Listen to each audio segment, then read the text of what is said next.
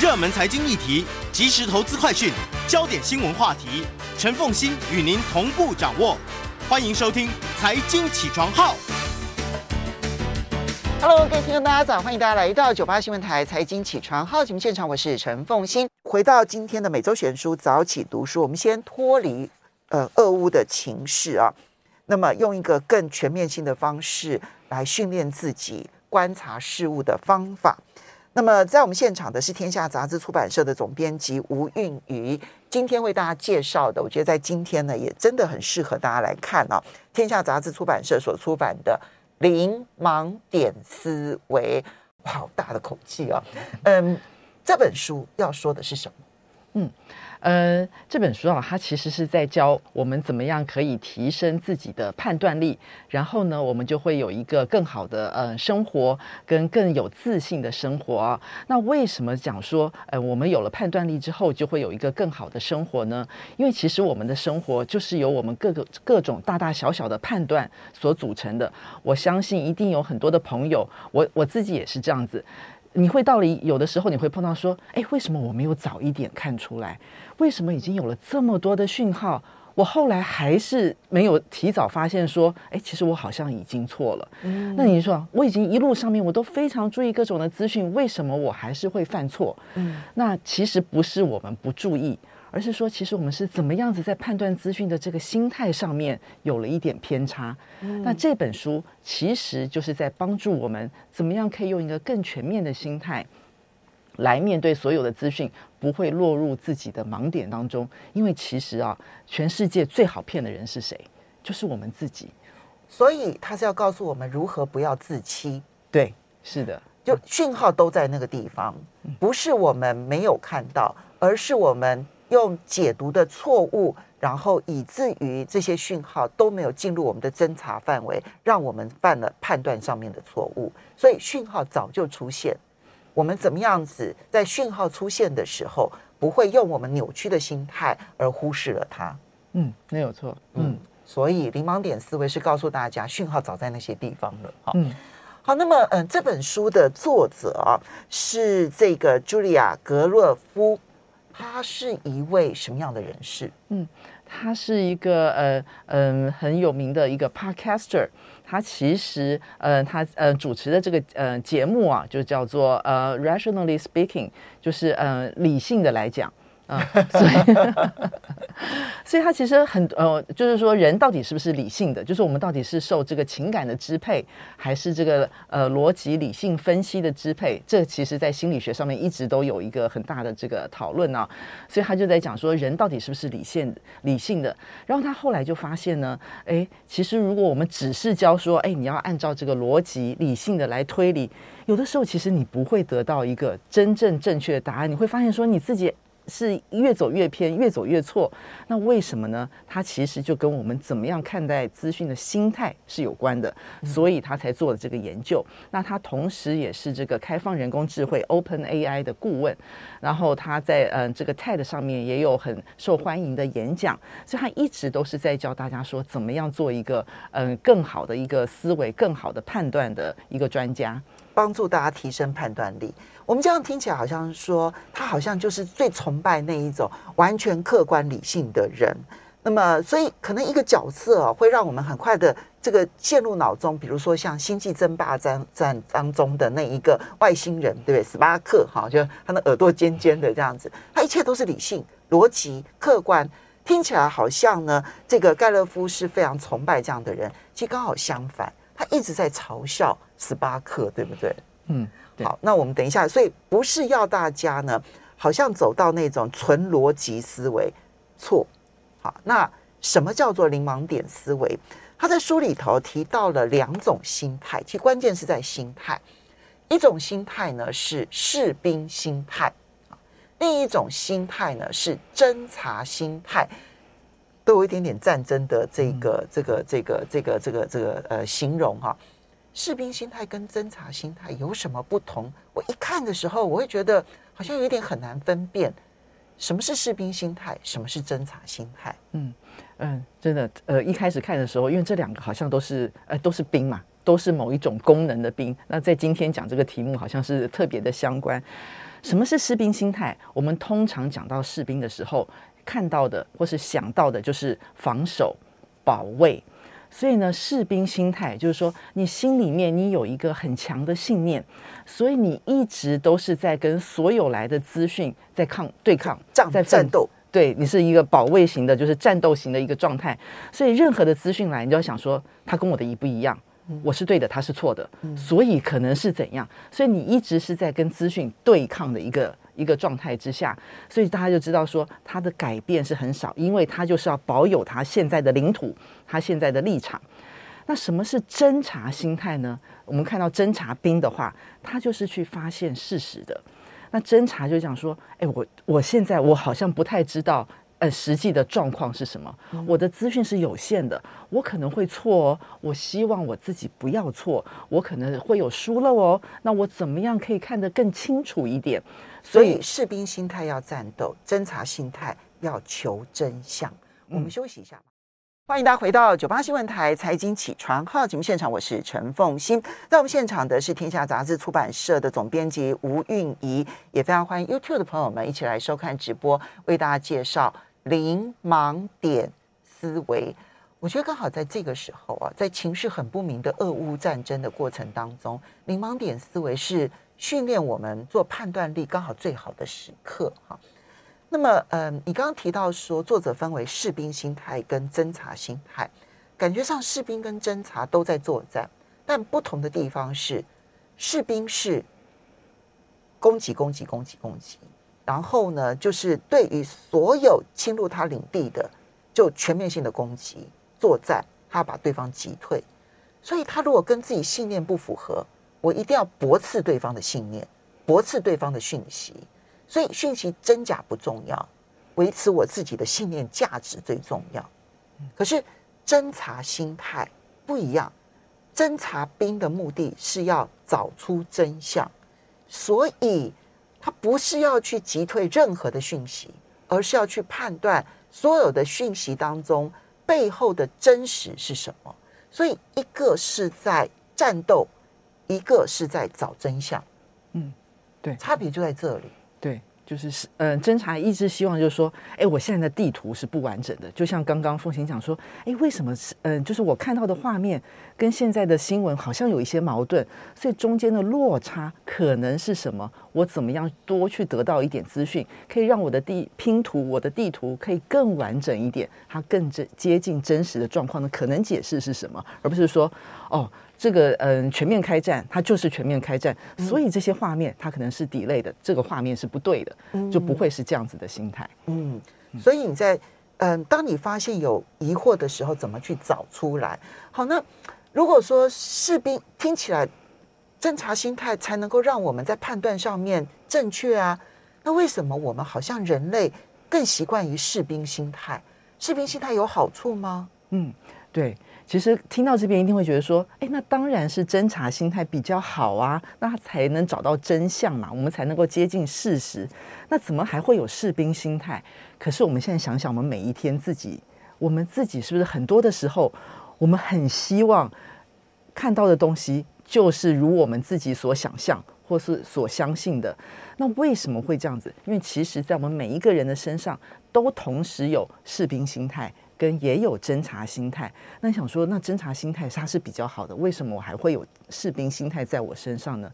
因为其实士兵心态它是有功能的，嗯，而且呢，它是我们很需要的一个功能，就是它可以让我们有安全感，嗯，它其实是有情感上也有社交上面的需求，就是我们每一个人都希望自己是对的，嗯，是好的。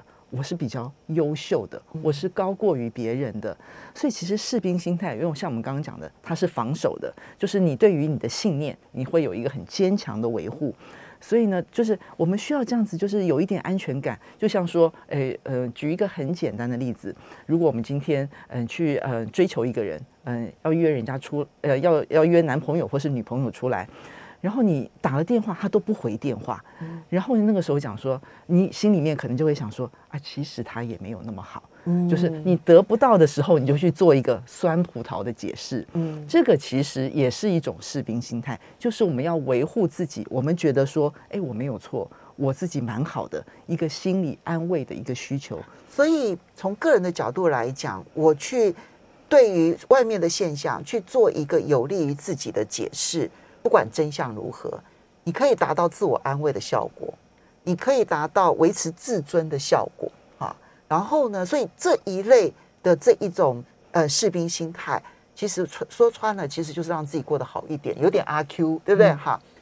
但是也有一种情况是，我如果去捍卫我的信念，那这个时候对于我所归属的团体，诶，我好像比较能够得到认同。所以它也有社交功能，对，所以它既有自我安慰、提高自尊的功能，它也有社交的功能。所以为什么士兵心态普遍存在在一般人心态当中，就是因为它确实也有功能，不是说它完全没功能。嗯，就是我可以展现我对组织的忠诚呐、啊，就是当有不同的这个意见来的时候，我会立刻会站出来，嗯。嗯防卫会会去驳斥他，这样子才能表示说，哎，我是这个呃团体的一份子。那有的时候，我们是我们都听过一句话，在讲说服的时候，就是说你一定要先说服自己，你才能够说服别人，要自欺才能欺人。对，所以这个其实你要有一个强大的说服力。有的时候就是说，你先说服了你自己，那某种程度你就是在 defend。嗯，好，所以是，所以我们先必须了解士兵心态是有功能，所以我们才会常用。但是并不代表说我们就应该一路遵循士兵心态，因为终究会有损我们的判断力。所以这个时候呢，我们要检视一下，我们有我们到底有没有侦查心态，而我们的侦查心态到底强或者是不强，而我们的士兵心态到底如何影响到我们的侦查心？怎么去判别我们的侦查心态存在不存在？嗯，好。这个呃，这本书里面呢，嗯、呃，它呃，就是零盲点思维里面，它提供了就是呃，你可以自我检测的一个方法啊。那我觉得也非常的有趣，我觉得好严格哦。我觉得很有趣。呃，第一个，这可能凤馨觉得这个很严格，就是哎，你如果发现自己错了，你会不会主动的告诉别人说，哎，你是对的，我是错的？其实我相信一般人做不到，真的。就你要，我我们举一个例子好了，如果说。你跟小孩子之间，其实我是错的，嗯、小孩子是对的。你会不会跟他说：“哎呀，妈妈昨天错了，其实你讲的才是对的。”比如说，老师对小孩，老师对学生，会不会说出：“哎呀，老师昨天错了，其实你是对的。”你要知道，那要很大很大的勇气。嗯，其实我我我有印象，我在大学的时候啊，有一堂课，那么嗯。这个这个这这堂课的老师很严格哈，然后嗯，其实修他课的同学不多，因为不敢修，因为他分数给的很严格的。然后呢，他当时提到了一份研究报告，那我这么凑巧，我刚好在前几天在系图书馆看了那一个期刊，看了那一个研究，然后我觉得很有趣，所以我有记下来。所以老师在讲的时候，我说。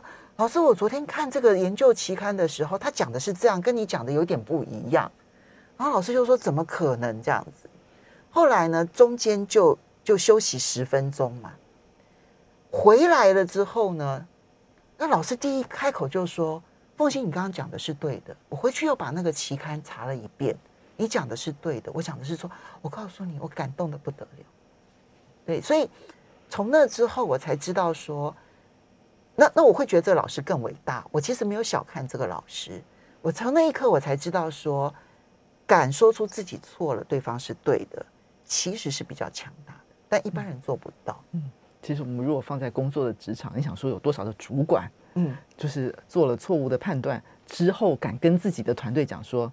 哎，我哪一件事情我做错了？嗯、那你现在就知道说这件事情有多困难。所以凤馨讲的没错，这个是很严格。嗯、那我觉得在这个书里面，他用了一个例子的故事，也非常的有趣。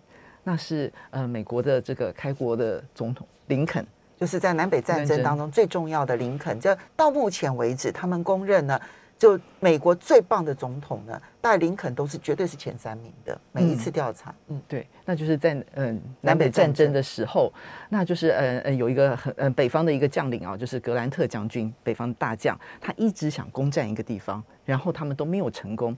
后来格兰特他决定要用一个方式从呃某一个地方进攻。林肯他其实是不同意的，他觉得这个是一个错误。嗯，可是后来格兰特他还是这样做了，而且他进攻成功了。嗯，他的判断对，他的判断是对的。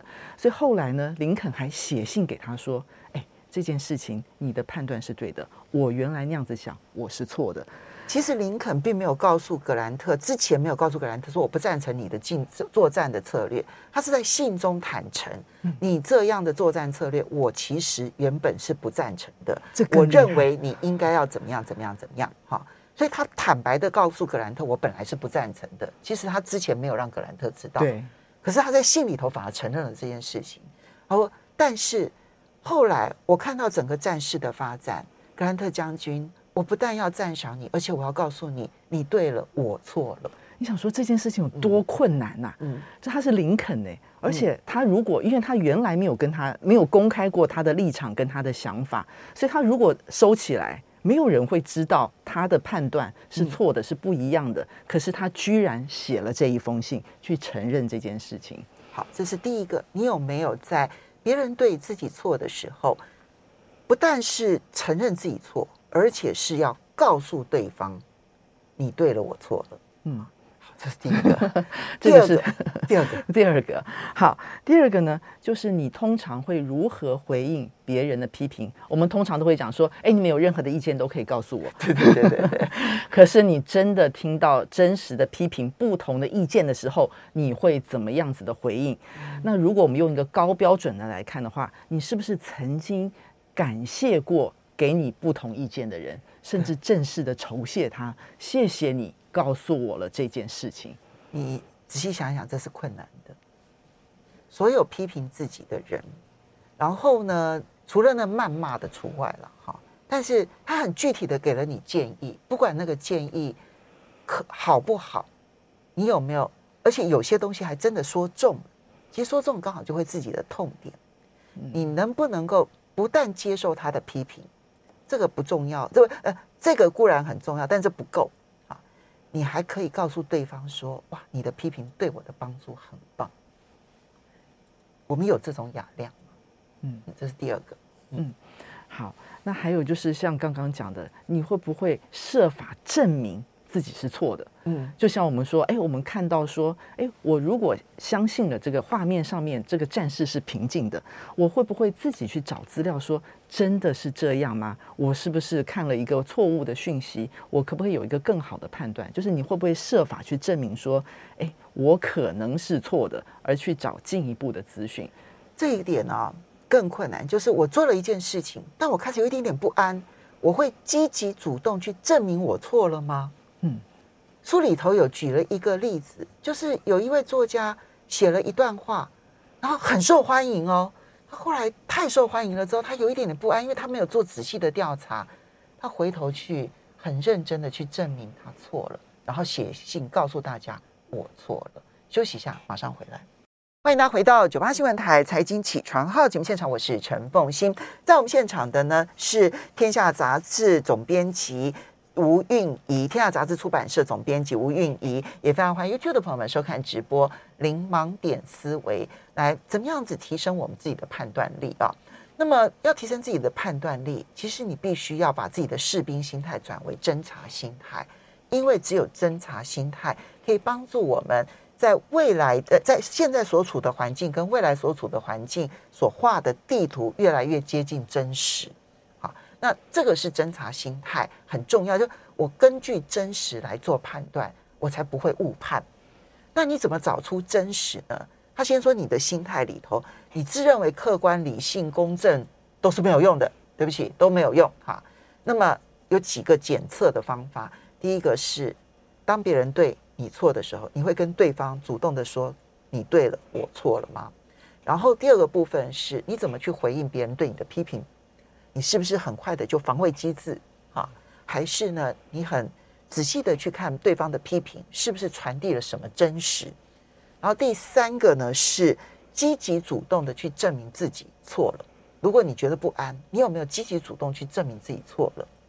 还有两点，嗯，还有一个呢是说你会不会去预防这个自欺欺人的这个。呃，可能性，那怎么样子预防呢？其实很重要的一个就是说，有的时候我们会不会先隐藏自己的立场？嗯，因为我们知道说，有的人哎，他其实是为了这个呃社交上面，就是大家呃彼此之间顾一点面子，所以他不会正面跟你冲突，或者是说，哎，他会顺从你，或是他会这个呃顺应你的你的立场，所以其实你听不到真实的声音。所以有的时候你会不会先隐藏？你先不说自己，我觉得这个是对的。或是我觉得这个是好的，你先听听看别人怎么怎么样讲，他就像一个预防机制。会不会采取这一些防止自欺的这一种做法？嗯，对，甚至有的人话，他会甚至说，他会先站到一个相反的立场，看看别人的反应到底是、嗯、是什么。那这个也是一个做法。好，第五点、嗯，最后一个呢，就是你身边有没有一些批评者？有点像是唐太宗的魏征哈。对，其实我发现说有一些人他真的会在身边留一些哎异议人士，就跟你意见不同的这个人，可以让你听到不一样、不同方面的这个声音。你有没有人敢批评你？那你听不听得进去？当然，这个批评者也是要慎选，就是说你要选一些，就是说你听他讲的话是有道理的，而不是一个呃谩骂，嗯，就是说呃他只是一种情绪性的发泄的人。其实我会立刻想到，就是巴菲特跟查理蒙格。巴菲特在做投资决策的时候呢，他都一定会先打电话给查理蒙格，然后双方呢就会讨论很久。查理蒙格呢，他会提出很多不同的意见，不是都是反对，不叫做反对，而是呢，他会告诉这个巴菲特说：“你检查了什么什么了没有？嗯，你检查了 A 没有？你检查了 B 没有？你检查了 C 没有？好，那。”呃，巴菲特就会想到说：“哎，我好像真的漏掉了什么。”回去再仔细的再研读之后，等到他觉得查理蒙格没办法再提出呃疑问了，然后他这里也都解答了所有的疑问之后，然后他们两边再来说：“那你觉得成功的几率是多少？不一定是百分之百。”在这种情况之下，他们才做投资决策。嗯，就我觉得这是一个很棒的关系是。双方都知道，对方提出的疑问不是要否定你，而且他是为你好。我觉得这一种批评啊，我觉得这一种关系，如果说任何一家公司有这样子的，就领导人旁边有一个这样的人，这家公司一定会更好。嗯，对。所以我们现在看，我觉得真的这个，就是说真的这个内心强大，他其实是可以接纳别人，他是可以呃容得下，而不是说，哎，我要是一个完美无缺的，我才是一个最强大的人。嗯嗯，好，这些当然是这个去侦查我们自己有没有侦查心态的一些方法哈。可是最终我们其实还是要讲说，要怎么样能够完整性的建立侦查心态，其实要从我们日常习惯当中来改变呢。嗯，要改变哪些事情？嗯，好，呃，要改变哪些事情？其实，呃，很重要的第一个就是。我们要先呃了解到，就是说我们可能会有士兵心态呃的时候的出现，所以我们要怎么样可以呃解决自己心里面想要有这个安全感，想要有这个呃优越感的这个需求，那这个可能是第一个要要改变。你要知道自己什么时候会有这样子的需求，就是你怎么呃我们很难面对现实，嗯。然后，所以呢，呃，因为我们不敢面对现实，因为我们想要一个安全舒适的感觉。那你怎么样去面对那个最困难的现实？其实是要帮助自己有一个步骤。那我觉得这个书里面他也讲到的这个方式是很好的，就是你可能要给自己定一个计划。我觉得有个非常简单的例子，像我们刚刚讲说，我们很难开口去说，哎，我们错了，或者说我们很难开口跟别人道歉。那如果你今天换一个方式问自己说，如果今天我要道歉的话，我打算怎么说？他会是一个什么样子的情况？不要小看这个做法哦，因为你已经改变了一种思维。前面是说我不敢道歉，对不对？哎，逃避啊，会很惨，对对对，很难看呀。你现在转变一个比较积极的思维，说我要道歉，我该用什么方法来道歉？你知道，你已经从那个道歉的恐惧当中脱逃了，你就开始进入了一个拟定道歉计划当中。你仔细想完了之后呢，你每一种道歉想完了之后，你会发现好像就没那么恐惧了。